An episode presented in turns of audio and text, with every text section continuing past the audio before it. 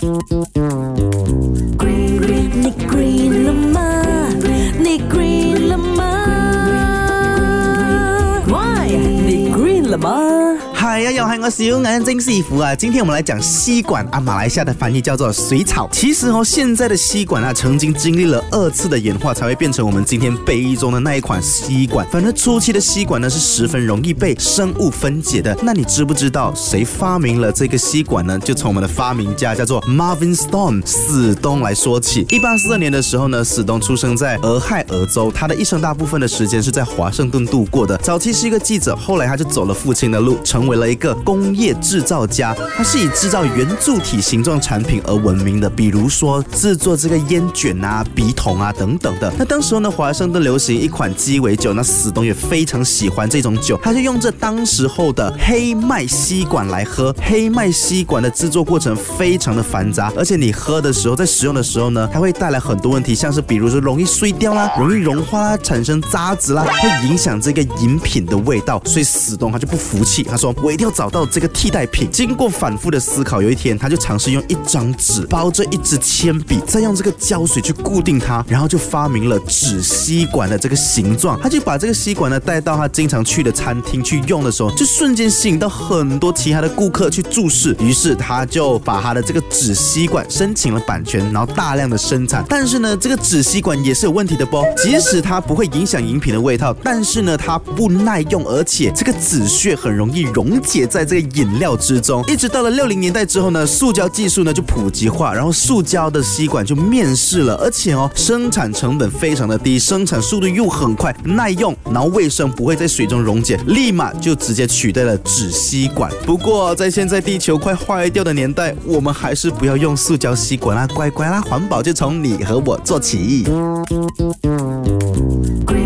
你 green 了